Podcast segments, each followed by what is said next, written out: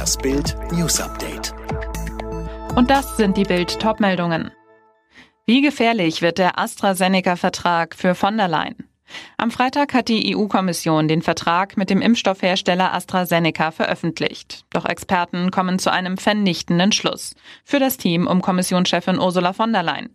Unternehmensberater und Beschaffungsexperte Gerd Kerkhoff, der mit seinem Team für Bild das Dokument geprüft hat, gibt dem Vertrag die Gesamtnote 6.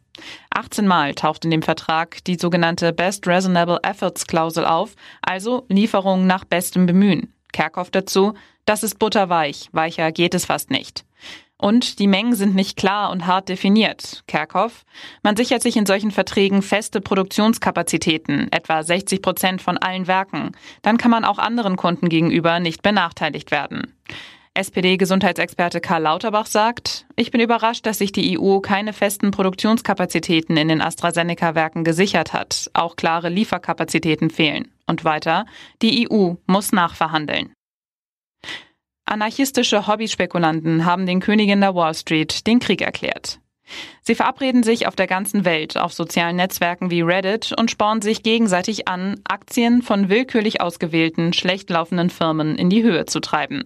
Dabei gehen die Wetten, die die Hedgefonds auf fallende Kurse abgeschlossen haben, natürlich baden. Auslöser der aktuellen Turbulenzen waren Kleinanleger, die sich in Internetforen zu Herdenkäufen von Aktien des US-Videospielhändlers GameStop verabredet haben.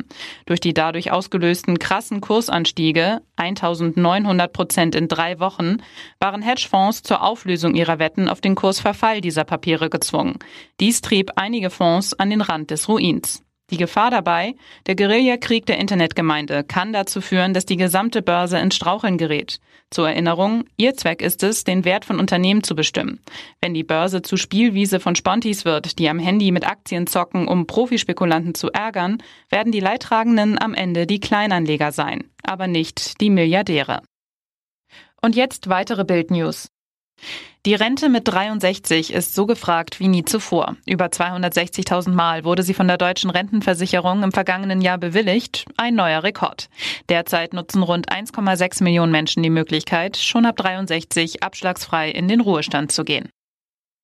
Die neuen Exportkontrollen der EU in Sachen Impfstoffe haben für mächtig Ärger mit Großbritannien gesorgt. Nach scharfer Kritik aus London hat Brüssel am Abend versprochen, dass das sogenannte Nordirland-Protokoll unberührt bleibt.